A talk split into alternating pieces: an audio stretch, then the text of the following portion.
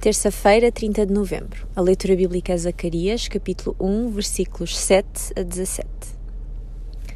Por isso, volto-me de novo com bondade para Jerusalém.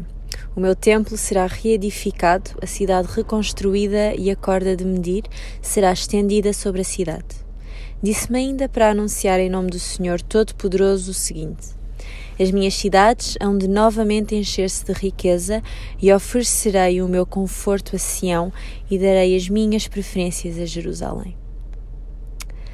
O Senhor dos Exércitos, que tem o domínio sobre toda a terra e os seus habitantes, como lemos no Salmo 24, conhece a necessidade do seu povo. Embora as nações estivessem a viver em paz, tranquilidade e descanso, elas haviam aumentado a dor do povo de Deus, que já estava a sofrer há muitos anos.